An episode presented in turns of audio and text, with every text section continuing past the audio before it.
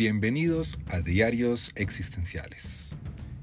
Este será su casa de podcast, donde estaremos hablando de psicoterapia y filosofía existencial. Y bueno, tal vez de alguna otra cosa que sea interesante. Soy Juan Pablo Díaz del Castillo, psicólogo y publicista colombiano, y espero que me acompañen, más bien, que nos acompañemos en este camino. Bienvenidos.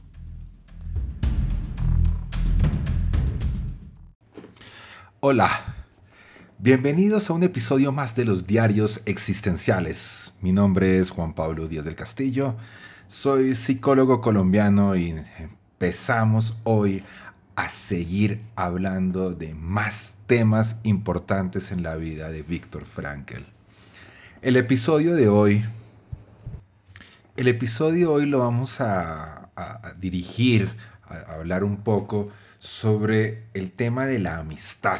Así que voy a hacer algo que hace rato no hacía, y es que primero vamos a hablar, contarles un, un poco de la historia de Víctor Frankl, principalmente relacionada a la época que estamos hablando, de, ya de la época de las leyes de Nuremberg, la época de la anexión, la época de, de la solución final, la época de los campos de concentración, pero vamos a, darle un peso relacionado un poco más hacia la amistad. La, amistad de Víctor Frankel en esa época. Los amigos que tuvo Frankel durante esa época. Y después de que narremos un poco la historia, voy a tener la posibilidad de dialogar nuevamente con mi amigo y colega mexicano Felipe Miramontes. Así que prepárense siéntense, caminen, corran, lo que estén haciendo en este momento oyendo el podcast. Y les digo, gracias por estar una vez más en los diarios existenciales.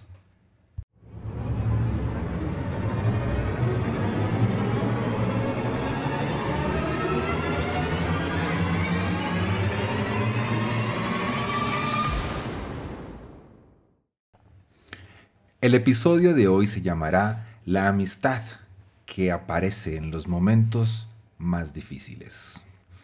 El trabajo de investigación presente en este episodio se centrará en el libro La llamada de la vida y en el libro Un hombre llamado Víctor Frankel de Claudio García Pintos. Incluso si la familia Frankel hubiera tenido la oportunidad de huir de Austria en el año de 1941, no habría prácticamente podido salir de Austria. La ciudad de la ciencia, de las canciones, de los sueños, se había convertido en su propia jaula. Tan solo el 20% de la población judía que vivía en Viena antes de la guerra seguía allí. Y Eichmann, ese famoso nazi que fue capturado en Buenos Aires y juzgado después en Jerusalén, Eichmann había dado un, drástico giro tanto político y había acabado con la migración de judíos de los lugares anexos al Tercer Reich. De esa manera, él había puesto en marcha un proyecto y empezó a aplicar algo que se llamaba la solución final. Esta solución final fue creada por los altos comandos nazis en la ciudad de Bansi, que queda cerca a Berlín, muy cerca también a Potsdam, ese lugar de palacios maravillosos que construyó, construyeron precisamente en la época de Prusia. En Bansi se creó la idea de la solución final que Hitler quería realizar. El programa de exterminio a los judíos que seguían en buena parte de Europa. De hecho, muchos de los que habían abandonado Alemania y Austria para refugiarse en otros países europeos acabaron igualmente en campos de concentración cuando los nazis ocuparon y ampliaron su programa de deportaciones a aquellas naciones que, entre comillas, en su momento eran seguras. Ello fue un motivo extra de preocupación para la familia de Víctor Frankel, ya que pues su hermana había logrado escapar con su marido a Australia y estaban lejos de, de, las manos de Hitler, Walter el hermano y su esposa Elsa se hallaban en Italia, donde la situación cada vez era más complicada. Las deportaciones desde Viena por parte de la SS iban en aumento. Empezaron a saberse que había un rumbo directo hacia el este.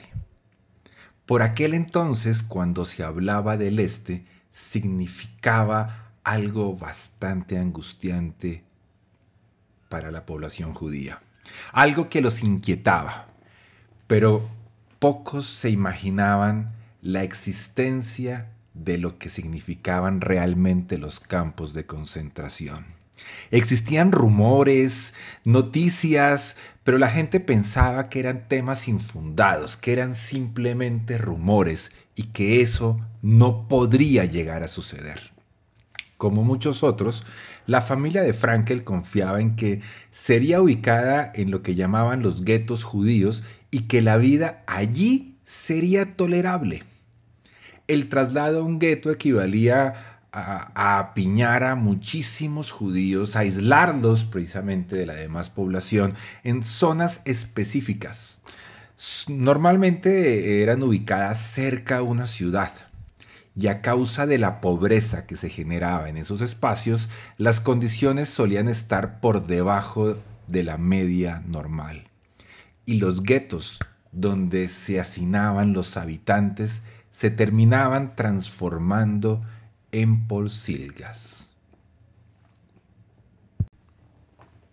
Los familiares sentían que al poderse hacerse compañía los unos a los otros en estos guetos, aquello era mejor que ser deportado a donde se rumoraba de los campos de concentración. No obstante, la siniestra impresión cada vez más patente que generaban las deportaciones hizo que los judíos vieneses se tornaran más y más aprensivos. Algunos habitantes que no pertenecían a la comunidad judía se sentían tan ansiosos, tan asustados y tan preocupados con los rumores que, que, generaban o que andaban por los corrillos, con lo que sucedía y darse cuenta de lo que estaba pasando, de lo que podría llegarles a pasar, tomaron decisiones muchas veces de poner su vida en peligro para proteger a judíos y demás grupos amenazados por la SS. Hemos visto grandes películas sobre ese tema. Muchas personas anónimas fueron parte de ello. Todos los judíos se hallaban en territorio ocupado, debían lucir una identificación en su vestuario. Por lo general una, era una estrella amarilla con la palabra judía que debía estar escrito en el idioma del país ocupado. Ya podía estar cosida, podría ser una, una insignia, una marca, una cinta en el brazo. Aquello le permitía a la SS aislar a los judíos del resto de los habitantes. Otros mecanismos de identificación similares se usaron para ciertos llamémoslos así, elementos peligrosos. El triángulo púrpura para los testigos de Jehová, el triángulo rosa para los homosexuales, el verde para los criminales, etc. Una de las personas que más se preocupaba por las víctimas de los nazis era una anciana aria que vivía en el segundo Stixe, la sección trasera del edificio de renta baja del edificio de apartamentos donde habitaba la familia Frankel en Scheringanase. Ella tenía un nieto que se llamaba Tony Kronbach. Y Víctor, en algunos diálogos con sus biógrafos, recordaba que, que los hijos de, de Frankel no se habían relacionado mucho con Tony. O sea, Víctor y sus hermanos no se relacionaban mucho con Tony porque lo, veían como un hombre que no fuera una buena persona, pensaban que era no era un buen ser humano, que no era, no era agradable. Por eso no acercaron mucho a ellos. a él precisamente. Pero pasados los años, Víctor cambió completamente su opinión y en algún momento, en alguna entrevista, se refirió a él con palabras de gratitud. Dijo así, recuerdo que durante lo terrible que había iniciado Goebbels, Tony un día vino a mi casa y me dijo, Víctor, si quieres puedes venir a mi casa cuando quieras a dormir ahí. Así tal vez logremos superar estos días peligrosos para los judíos. Tony, de cierta manera, proporcionaba una cierta protección a Víctor Frankel, ya que él pertenecía y hacía parte de lo que llamábamos las SA, que eran la policía no militar, que eran el nombre que, con el que más se conocen, eran como las camisas marrones. Además de su familia, de la relación con Tilly, los amigos de Víctor fueron importantes en este momento tan difícil de su vida. Sus historias demuestran lo mejor de las relaciones humanas. Y ahí, de cierta manera, estoy completamente de acuerdo con, con mi amigo Efren Martínez, cuando él dice que las relaciones interpersonales sacan muchas veces lo mejor o lo peor de los seres humanos. Y aquí podemos ver qué salió, qué, qué surgió de, esa, de esas relaciones. Uno de esos amigos que Frankel menciona mucho era Guber Gusser. Él era ario. A pesar de que Víctor no lo sabía por aquel entonces, Gusser era parte del, del movimiento comunista clandestino de Austria y formaba parte del movimiento de resistencia contra los nazis. Asumiendo de cierta manera un gran riesgo, Gusser de una manera como para poder camuflarse, también figuraba en las Fuerzas Armadas alemanas. Dense cuenta, era un doble espía, como podríamos llamar. La... El hijo, él era hijo de, de un guardia forestal, un hombre que no se había complicado la vida. Gusser era también mecanógrafo de profesión. Ahí esta historia de Gusser nos lleva a uno de los grandes hobbies de Viktor Frankl, que es el alpinismo. Como muchas de las personas que conocemos la vida de Frankl, sabemos que desde antes de la llegada de Hitler, antes de la anexión, Víctor había descubierto su pasión en el alpinismo, en escalar montañas. Es sabido que, que Víctor Frankl amaba y disfrutaba escalar constantemente. De hecho, toda su vida estuvo asociada al goce de superar los obstáculos de una empinada pared. Pero la SS había dictado reglas para todo, incluso para prohibir a los judíos el montañismo no solo, cuestiona, no solo eran cuestionadas, digamos, con referidos a la profesión, al ejercicio de la profesión, a la actividad comercial, a los derechos civiles, a la libertad de vientres, sino también al alpinismo, imagínense. La vida de un judío podía reducirse en muchas actividades. Así es. Las leyes del régimen prohibían que la población judía pudiera, practicar la escalada en roca.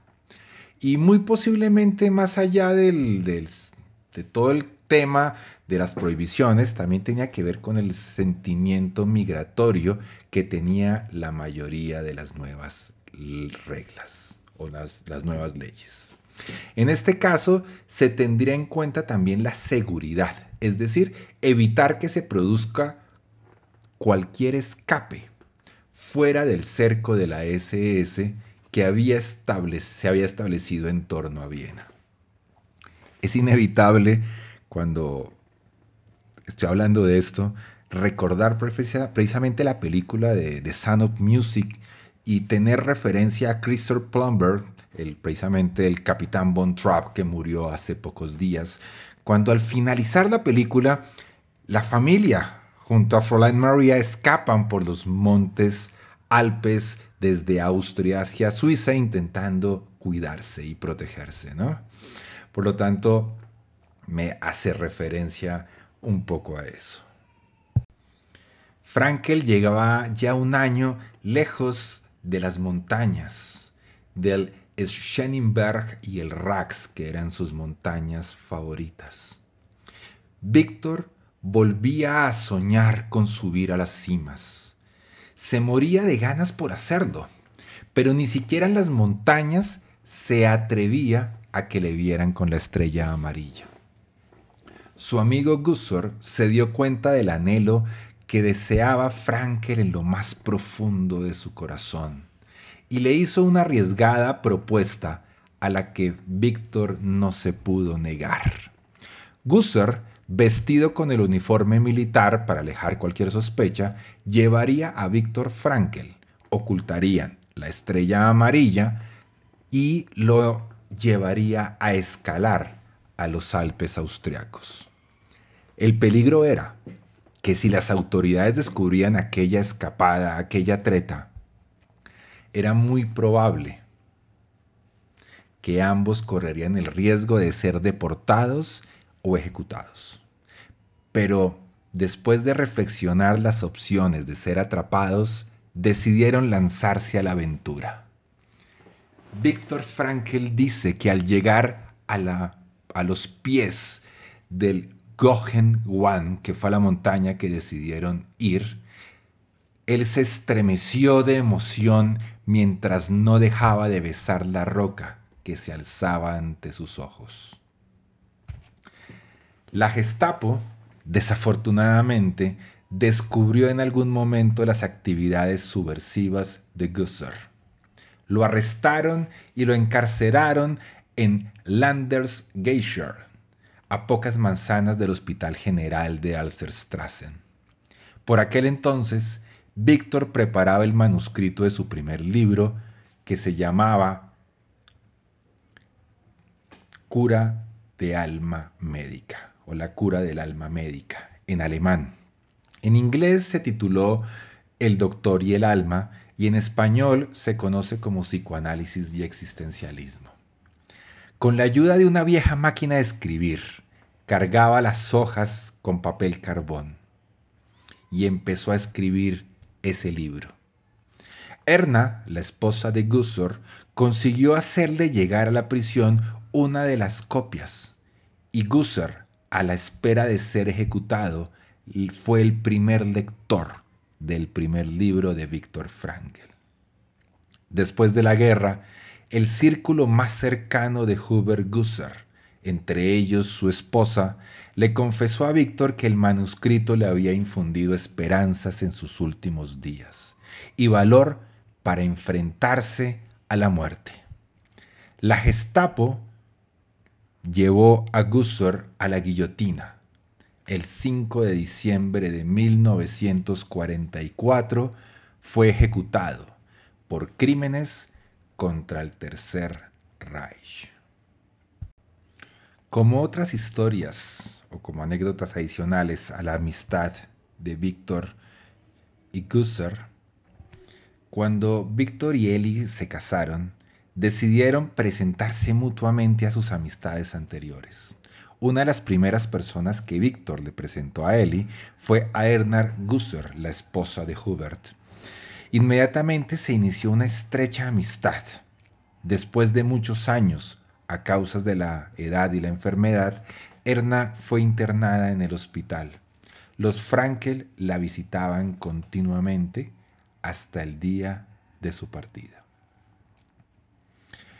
Un año más tarde de que Frankel regresara a Viena y empezara a publicar, dedicó uno de sus primeros libros precisamente a Gusser fue uno de los primeros libros que dedicó aparte de su familia. Ese libro en español se llama El análisis existencial y los problemas de la época. Se publicó en el año de 1947. En la actualidad hace parte del libro Voluntad de Sentido. Está en el aparte donde hablamos, donde el segundo libro, donde precisamente en, ese capítulo, que es en, este, en esta edición queda como un capítulo, a nota de pie se ve la dedicación precisamente a su amigo Gusser. Su gran amigo, aquel que no dudó en arriesgar su propia vida para permitirle el goce, el amparo y el respiro de la montaña, en momentos de agobio y tortura emocional. ¿Qué sería de la vida sin aquellas personas? Sin nuestros amigos, aquellas personas que nos han acompañado en momentos difíciles y en quienes podemos confiar completamente en los momentos más difíciles. Aquellos que tal vez no están todo el tiempo presentes o tal vez sí, pero que cuando los necesitamos acuden precisamente a nuestro llamado. Para cerrar el episodio, tendré una conversación con mi amigo mexicano, Felipe Miramontes. Así que sigan conectados a los diarios existenciales.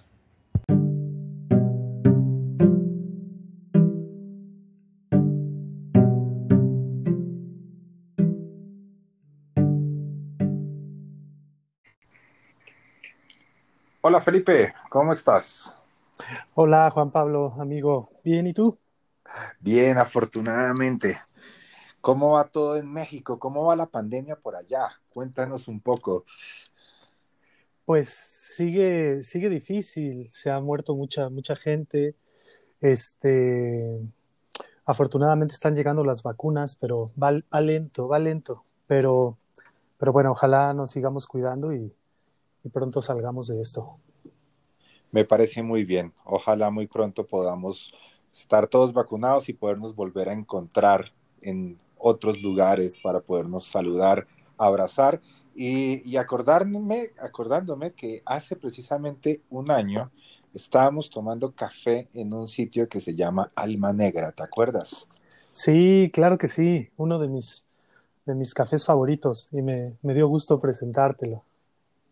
Bueno, primero fueron tacos, luego café y luego comprar libros de segunda. ¿Qué, más sentido puede tener la vida después de esas tres cosas, Juan Pablo? Y además encuentro.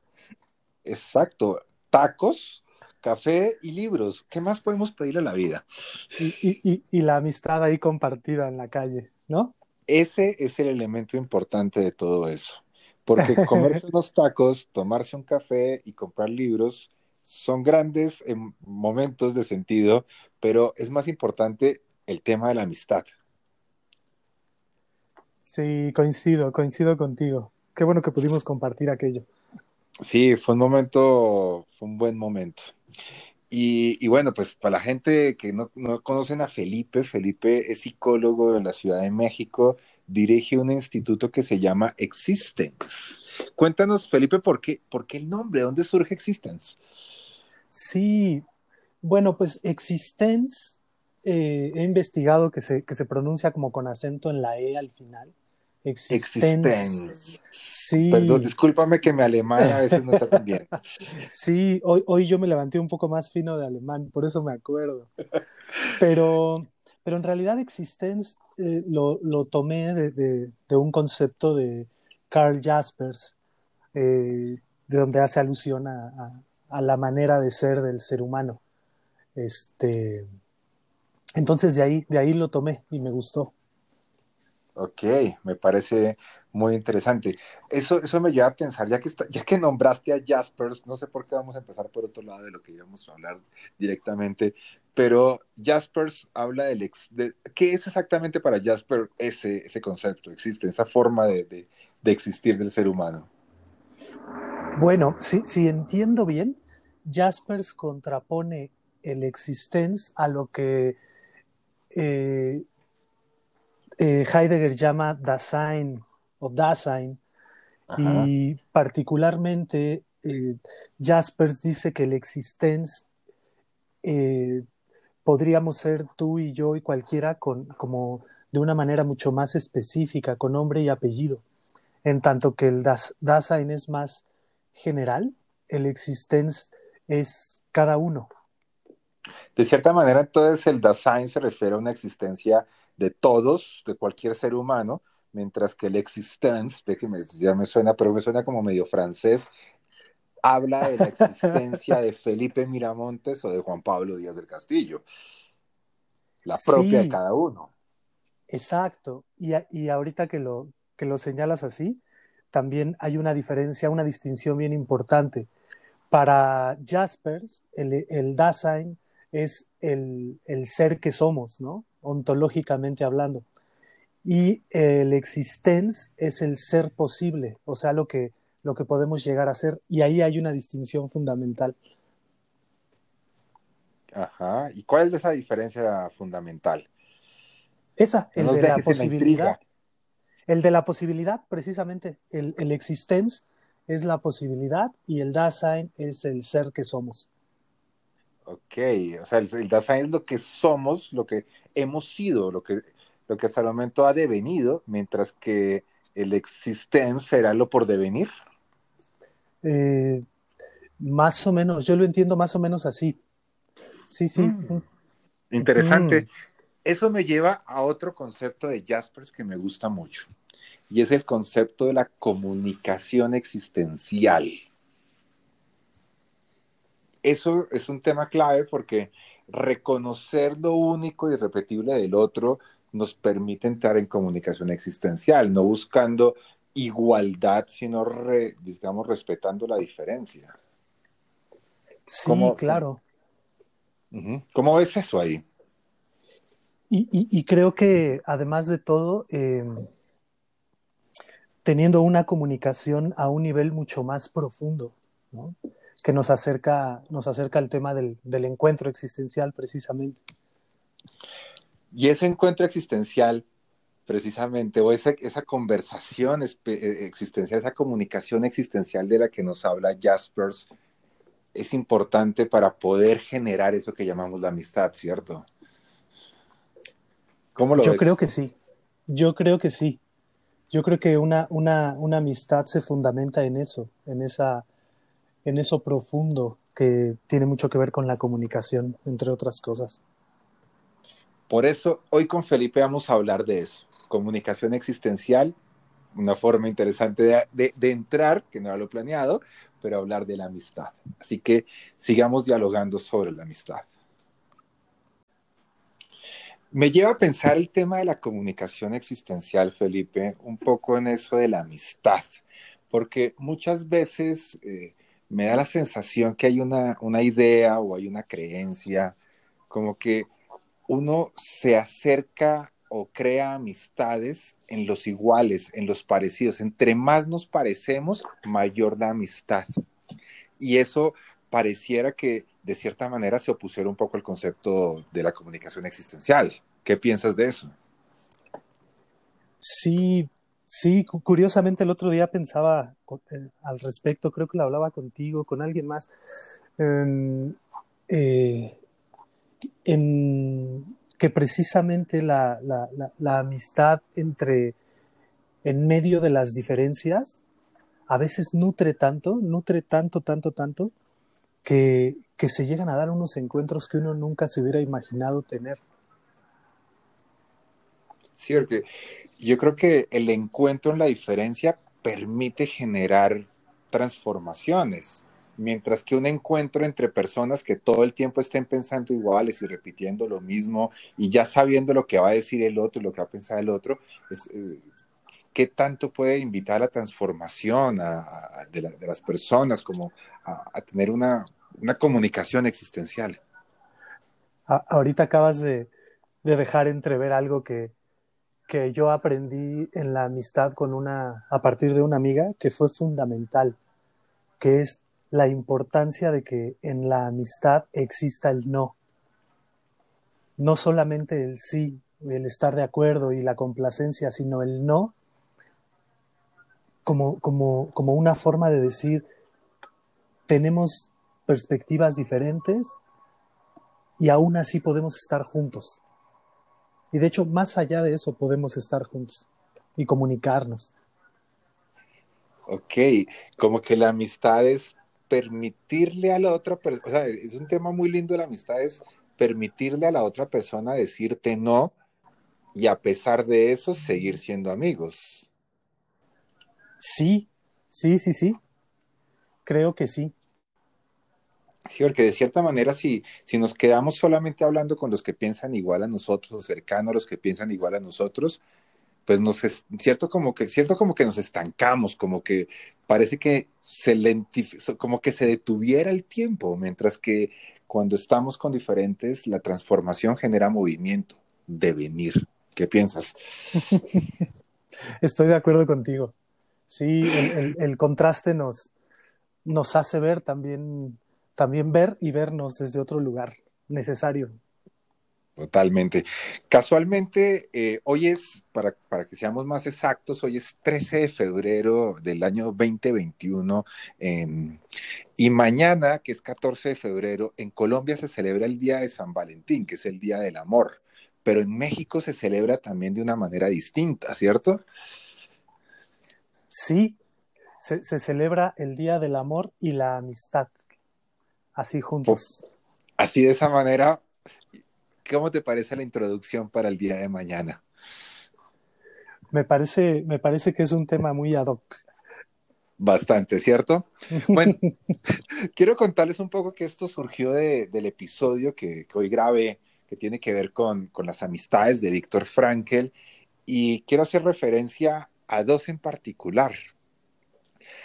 Eh, una que será, es, no es tan amigo de Frankel, pero yo creo que podríamos hablar de amistad, que es la de Tony. ¿Te acuerdas, Tony, el hijo de la señora Aria que vivía en el mismo edificio de ellos en Sheringanase? Eh, me acuerdo poco de él. Bueno, recuerda, un poco, fue, fue el que le guardó ciertas cosas eh, importantes para él, como su, su, su, ¿cómo se dice? Ah, con lo que practicaba alpinismo. Sí, no, Tony, Tony fue la persona que le invitó a Víctor en repetidas ocasiones a que se quedara en su casa, debido a que él pertenecía a la SA, es decir, a las camisas marrones, pero la familia de él estaba en contra de lo que le hacían a los judíos, por lo tanto lo invitó a que, a, que se quedara con él en repetidas ocasiones. Ah, cierto, cierto, cierto, como, como resguardándolo, ¿verdad? Exactamente. ¿Qué piensas de esa historia? ¿Cómo, qué, te, ¿Qué te sonó esa historia cuando, cuando la conociste? Eh, me, me, sonó a que a veces la, la amistad o la ayuda puede llegar de los lugares más inesperados. Y también me sonó a que eh, la camiseta que uno trae puesta, aprovechando la referencia que hiciste a, a las camisas pardas, eh, no, no determina la persona que eres, ni, ni tampoco determina la forma en que te refieres a otros o no. Ese, no sabemos cuánto tiempo haya durado, pues para ser más exacto, esa relación que tuvieron Víctor y Tony, pero ¿crees que eso puede convertirse o se pudo convertir en una amistad? Aunque no haya sido referenciado por Frankel en sus libros con dedicatorias ni nada de eso, pero sí, ¿crees que eso haya podido generar una amistad en un momento y mantenerse en el tiempo como fuimos amigos, como una amistad. así como lo, como lo propones, a mí me gustaría pensar que sí. A mí me gustaría pensar que sí, porque tiene, tiene elementos de, de lo que yo considero que es la amistad. La ayuda, el apoyo. La ayuda, el apoyo, perdón porque te interrumpí, la ayuda, el apoyo, Ajá, este, la preocupación por el otro, eh, la compañía, eh, el diálogo, el cuidado. Eso me lleva a hacerme una pregunta y quiero que la hablemos ahorita después de, después de este momento. Te mandé la pregunta y es el tiempo, qué tan importante es la duración de compañía, digámoslo de esa manera, para poder ser considerada una amistad. Hablemos un poco de eso del tiempo y la amistad, ¿te parece? Ok, sí, sí, sí. ¿Cómo sientes eso del tiempo y la amistad? ¿Qué tan importante es la duración en el tiempo? Eh, ¿Tú te, referías a lo que dura la amistad? O sea, lo que, por ejemplo, a lo que dura la amistad, digamos, en el tiempo, en, Víctor, Víctor y Tony tuvieron una relación que pareciera que fue muy corta. Y a veces, no sé, a mí, no sé si te ha pasado alguna vez que conoces personas con las que tienen un encuentro impactante durante un tiempo y pareciera que hubiera generado una amistad, aunque ya después no vuelvan a hablarse. ¿Qué piensas de eso? Sí, justo, justo quería entenderlo porque me ha pasado, por ejemplo, en los viajes de gente que conoces que también está viajando y que está de paso y que a lo mejor tienes un encuentro con, esa persona o una buena eh, conversación y después uno se, o puede seguir la comunicación después o no, pero sabes que algo de esa persona se queda y algo tuyo se va con ella, en el buen sentido, en el sentido de, de poder llamar amigo. De transformarse. Sí, a mí me ha pasado también en los viajes, eso ha sido bastante interesante y me, me ha impactado como, no recuerdo los nombres de las personas, pero me recuerdo perfectamente de las personas. Me acuerdo de la experiencia. Exacto, la, la experiencia o lo que nos pasó juntos allí, ¿no? Sí, esos son, son vivencias bien interesantes, ¿no? Parece que, la amistad no, requiere ni del, a veces ni del tiempo, digamos, como diríamos, es, espiritual, es espacial y atemporal, algo así de ese estilo. Sí, podría ser, podría ser. Creo que tendría más que ver con el, el acento en, en, lo vivido. A mí me gusta llamarlo como quizá intimidad, ¿no? Sí, porque a veces se generan intimidades más grandes que con otras personas que compartimos mucho tiempo. Creo que sí, creo que sí. Y a veces tiene que ver con la finitud. Sí, sí, sí, yo creo que sí. Y sabes también con qué creo que tiene que ver? Con el hecho de que en el viaje no estamos como en, el, en la atmósfera que estamos cotidianamente y ahí podemos captar mejor otras cosas pero casi, casi podría decir que también en el día a día esos encuentros han sucedido, pero como no han, como han sido más en la cotidianidad, no se quedan tan, tan grabados. Claro, la velocidad, la velocidad en que estamos caminando, digamos, es diferente en ese momento. Sí, y el contexto también. Sí, el contexto y la velocidad cambian y transforman mucho. Bueno, eso me lleva a, que hablemos de, otro, de otro amigo del cual conversamos un poco hace un momento, que era este Gussor, que era Hubert Gussor, creo que se llamaba el, el, amigo de Víctor Frankel, que pertenecía a, la resistencia austriaca y que llevó en algún momento a Víctor a escalar. E, eso de poner en riesgo su vida por otro amigo. Wow, eso me impactó a mí cuando leí eso en, la llamada de la vida o en un hombre llamado Víctor de Claudio García Pintos, me, impactó muchísimo. ¿Qué piensas de eso?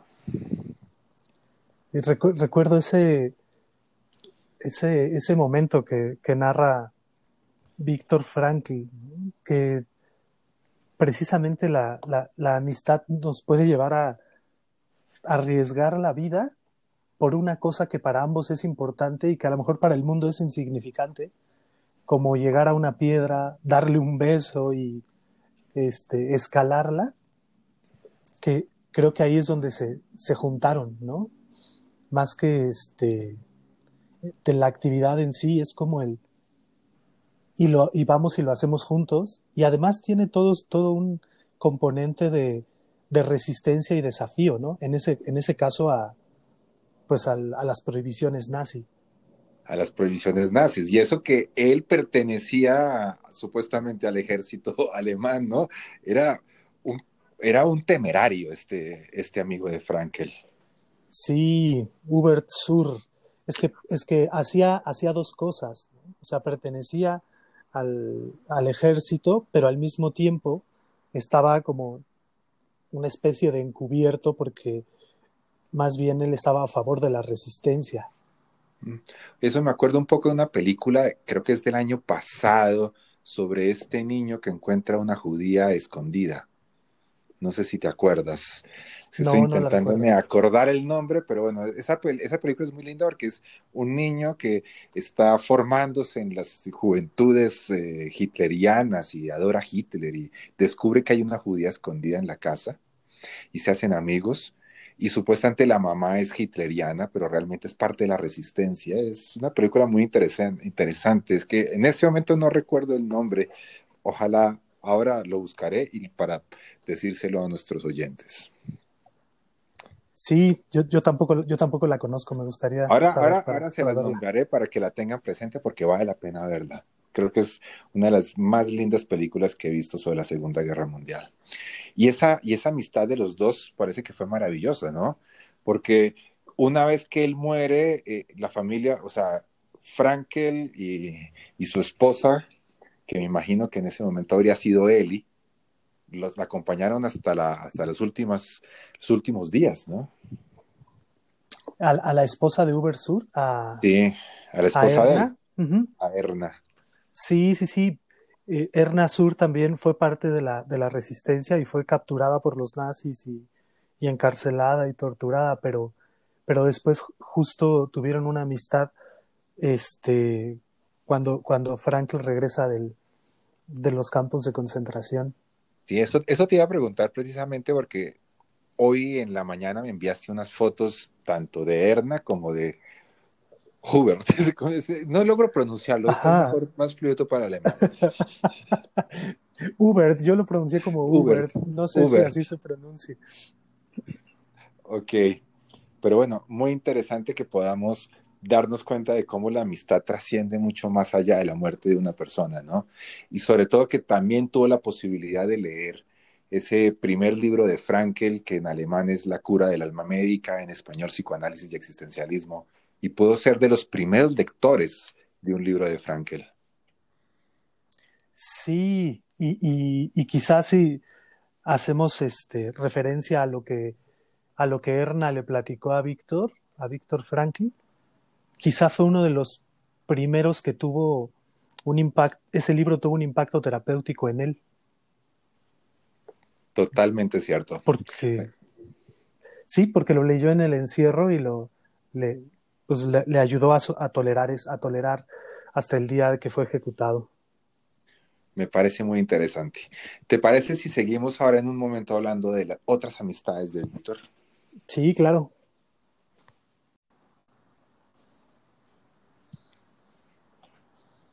Pues Felipe, te cuento que la película se llama Jojo Rabbit y creo que ganó un premio Oscar. Y es la historia de este niño que pertenece a las juventudes nazis o a las infancias nazis, no sé cómo llamarlo porque era muy niño, y encontró una niña judía escondida en su casa. Y después la mamá supuestamente era hitleriana y también pertenecía a la resistencia. Y bueno, eso es parte de la, de la historia, creo que le dañé de pronto la... Es, es, spoiler, por favor tengan mucho cuidado, discúlpenme si estoy lanzando spoilers ahí. Pero me llama mucho la atención el tema de la amistad de este niño y la judía, porque quiero hacer referencia a la amistad de Víctor Frankel con Martin Heidegger, que tantos problemas le causó a Víctor, a veces por hay gente que decía que defendía a los nazis. ¿Qué piensas de eso, de esa, historia de mm. ellos dos? Es que quizá convendría recordar algo para las personas que nos escuchan, Juan Pablo. Y es que Víctor, Víctor Frankl siendo niño y luego siendo un adolescente, creció, creció en un ambiente donde, donde para él era muy natural relacionarse con, con las personas sin tomar en cuenta más cosas que, que, pues que la persona que estaba allí frente a él, ¿no? Ni el credo, ni la militancia. Entonces, para él eso creo que fue como muy natural todo el tiempo. Ahí me eh, acuerdas de una, de una, de una historia de Frankel y es haber rezado en la Catedral de San Esteban siendo judío. Sí, sí, sí, intentando buscar un, un, consuelo y una respuesta a su, dilema existencial. Más allá de las paredes. Sí, sí, sí, sí, totalmente.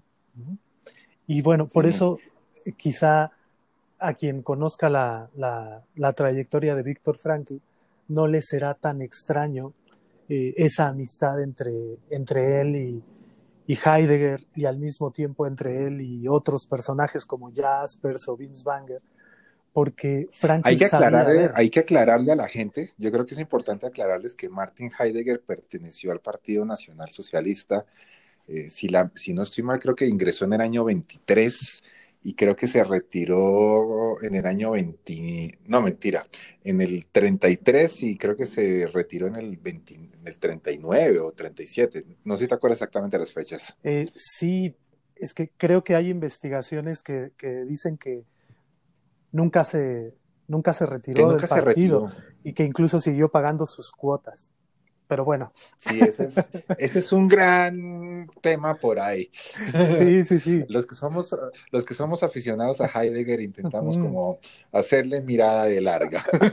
Sí, pero creo que a lo que te querías referir era que, bueno, Heidegger había eh, perteneció al partido nazi, fue rector de una universidad eh, propuesto por los nazis precisamente y pronunció un discurso del rectorado que tenía un tinte nazi, participó en situaciones que eh, eh, quizá influyeron para mal en, quienes habían sido sus maestros y amigos, judíos y judías. Husser. Husser, el más famoso.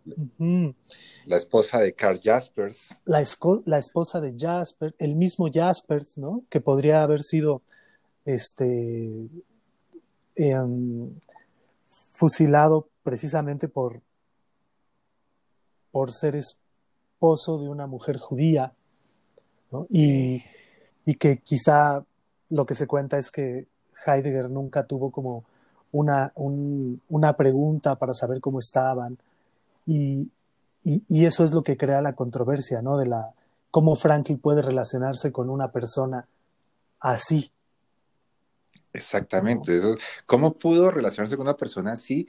Y además hay libros donde salen fotos de los dos muy, muy alegremente, muy cercanos y muy, y muy amigos. Yo, te, imaginas cómo habrán sido esas conversaciones de Heidegger y Frankel?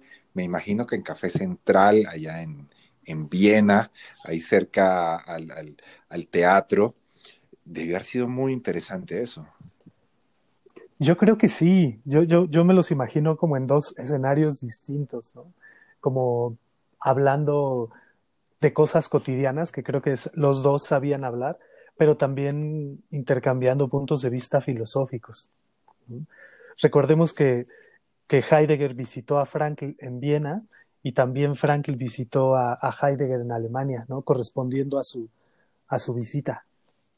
Allá en la Selva Negra, en la cabaña, me imagino. Eh, puede ser, ese dato no me lo sé bien. Bueno, te queda de tarea. Quizá, sí, sí, sí.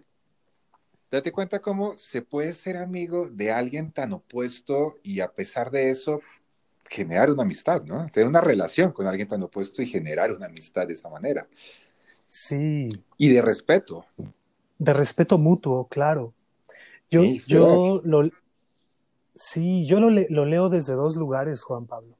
Uno, el ojo que mira, por ejemplo, la mirada de Frankl hacia Heidegger, eso tiene mucho que ver. La, Frankl sabía ver lo mejor de las personas, de todo el mundo. Por eso la, famosa frase que... pone de Goethe, ¿no? ¿Cuál, cuál? Si vemos al ser humano por lo que es y no por aquello que pueda llegar a ser, nos invita a las posibilidades. Sí, sí, sí, sí, y a las posibilidades mejores. Y eso, era lo grandioso en Frankie. Y cómo nos ayuda como psicoterapeutas, ¿no?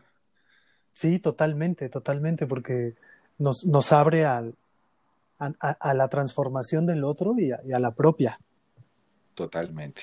Bueno, sígueme, sigues hablando de, de, Heidegger ahí y de la relación de los dos. Sí, la, la segunda cosa que, que tú y yo no sabemos y que nadie sabe es cómo era Martin Heidegger en el día a día, más allá de lo que los libros de filosofía o, o los libros de investigación sobre su filiación nazi nos dicen. ¿no? Sí. No sabemos, sabemos, cómo era. Y, y pareciera ser que, que, que, muchas veces Heidegger se, se conducía como una persona común y corriente, ¿no? Como un campesino bávaro. Eh, Así muy... lo define mucha gente, como un simple campesino bávaro, y además que lo dicen como ofensa, cuando para Heidegger eso era una, era sí. lo contrario, era, se, orgullo, se enorgullecía de ese tema. ¿Te parece si seguimos hablando de, de la relación de ellos dos en un momento? Claro, claro. Me imagino que la gente se preguntará por qué tenemos que hacer esos cortes de que te digo que vamos a grabar, hablar en un momento y seguimos hablando. Y son temas de producción aquí ocultos, los secretos de la producción. Pero bueno, volvamos a Martín y a Víctor. Martín me llama mucho la atención precisamente ese tema de, de lo campesino y sobre todo el, la defensa que tiene, por ejemplo, Hannah Arendt de, de, de, Heidegger, cómo lo defendió, cómo ella mm, hizo que se mantuviera su obra, cómo Jean-Paul Sartre solicitó a, a, al jurado de Nuremberg que no intercedió por él para que no fuera ahorcado. Eh, hay el mismo, ahí. sí, el mismo Karl Jaspers eh, también solicitó que, que el, el, castigo que le, que le dieran a, a Heidegger en el, en el, proceso de desnazificación eh, no afectara su obra ni su pensamiento. Quizás su, sí su cátedra, pero no su pensamiento. O sea, incluso Jaspers reconoció eh, la grandeza de, del, del, pensamiento de, de Heidegger. A pesar de las diferencias entre ellos. Sí, y a pesar de la poca sensibilidad que Heidegger tuvo para, para con Karl Jaspers y su esposa Gertrude. Hay una cosa que me llama mucho la atención de Heidegger y es eso que tú dices de, de, la poca compasión que sintió, como ese tipo de, de situaciones. Pero cuando uno lee su, su, poesía, cuando lee algunos de sus, de sus obras, a veces parece demasiado humano, ¿no? así utilizando un poco el tema de, de, de, de, Nietzsche, ¿no? Pero como demasiado humano y a veces a mí personalmente me extraña ese tema de la falta de compasión, pero a la vez lo que escribe y cómo lo escribe y, el, y cómo los demás lo cuidaron también de cierta manera. Me llama mucho la atención eso.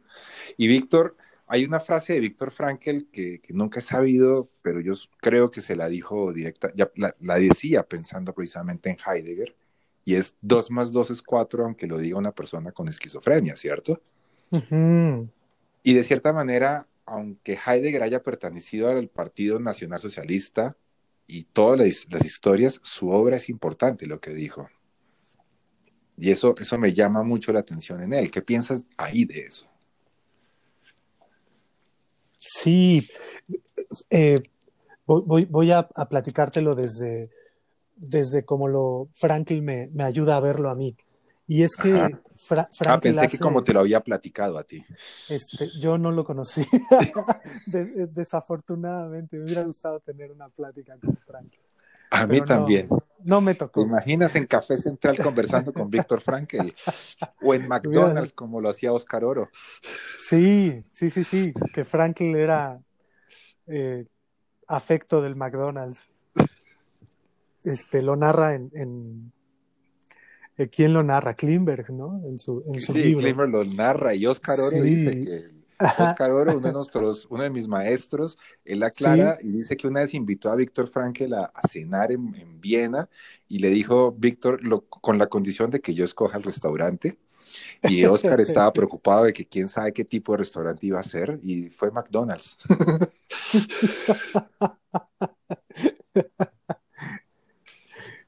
sí. Tiene anécdotas increíbles, qué, Víctor. Pero bueno, qué curioso. Vamos eh, a lo que tú decías.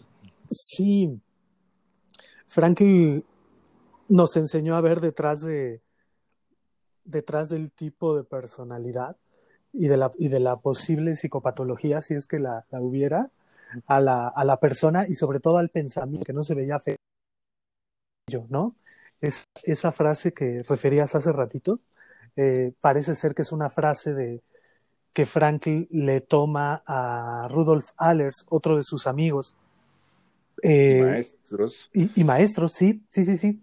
Y Frankl ya se encargó de hacer una tesis eh, para distinguir entre el carácter y la forma de ser de Arthur Schopenhauer y que eso no reducía en lo más mínimo la calidad y la verdad de su pensamiento. Entonces, lo mismo en ese caso puede aplicar para, para Heidegger, ¿no? Totalmente. Debe ser una, debe haber sido muy interesante las conversaciones de ellos dos. El tema del cuidado y el respeto y la diferencia. Tú hayas hablado en algún momento y yo te interrumpí y no seguimos hablando de eso, de las cualidades de la amistad. ¿Podrías hablarme de dos de ellas que mencionaste que me llama mucho atención? El cuidado era una de ellas. Sí, Sí, el, cuidado y la, preocupación, ¿no? Que curiosamente no son palabras ajenas a, Heidegger, curiosamente que estamos hablando mucho de él, ¿no? Sí. El, cuidado del ser, el sorge. Y, y, creo que esa, esa preocupación, ese cuidado, ese acompañamiento, esa... Ah, ¿qué será? El compartir la vida incluso en medio de la angustia, creo que eso une, creo que eso une mucho, Juan Pablo. Un poco lo que nos está pasando en pandemia, ¿no? Sí, creo que sí. Creo que sí. Y creo que eso nos lleva a, a, un concepto que tú estás desarrollando, que a mí me gusta y que quiero saber mucho, mucho más de eso. ¿Cuál, de, ¿Cuál concepto? ¿El de la nueva relacionalidad? El de la nueva relacionalidad, sí, claro. Ese libro está pendiente, tenemos que terminarlo. sí, pero tú, hablabas, hablabas de eso en, una, en, un, en un seminario que hicimos y creo que precisamente esa nueva relacionalidad a partir de la pandemia se ha propuesto incluso en medio de, perdón, se, ha impuesto el tema del cuidado propio y el cuidado del otro, la preocupación por el otro, como algo así, relacional. Me cuido, te cuido. Te cuidas, me cuidas. Me cuido para cuidarte. Así, autotrascendentemente, como diría Franklin. Inevitablemente el existencialismo y, y la logoterapia salen, ¿no? se vuelve parte de la sangre, ¿no? Como parte del oxígeno de los glóbulos rojos, es, está por ahí Heidegger y Sartre y Jasper, yo no sé, ¿te los imaginas ahí? Sí, sí, sí. Y fíjate cómo eso nos da para hablar de la amistad desde otros lugares. Sí. Pues Felipe, ha sido de verdad un diálogo muy, muy interesante y lo que más me gusta, lo improvisado que pudimos haberlo hecho. Hablar sobre la amistad a vísperas de un día que se celebra el amor y se celebra la amistad y poderlo hablar también con las amistades de Frankel y poder también hacerse amigo de aquellas personas que uno creería que nunca podría ser amigo.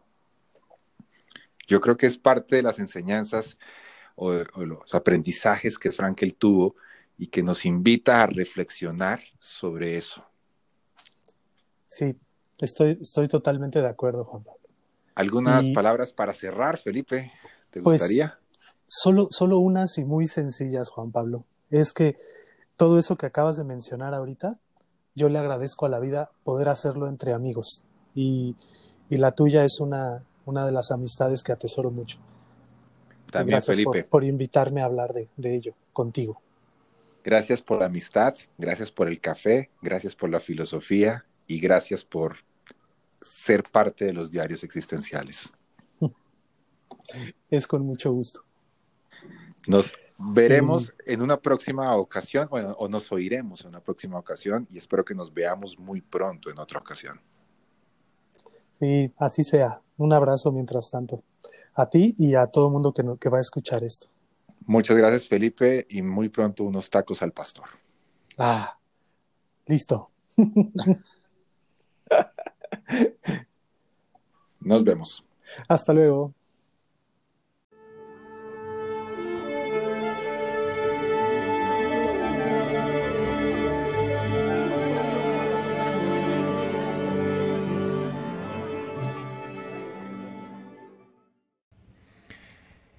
Y después de este diálogo con Felipe Miramontes, quiero decirles a todas las personas que oyen los diarios existenciales, muchas gracias por acompañarme. Bueno, más bien, muchas gracias por acompañarnos.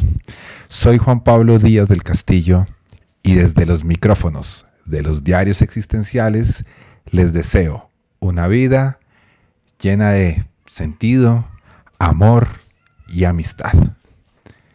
Nos veremos en una próxima oportunidad para el próximo episodio.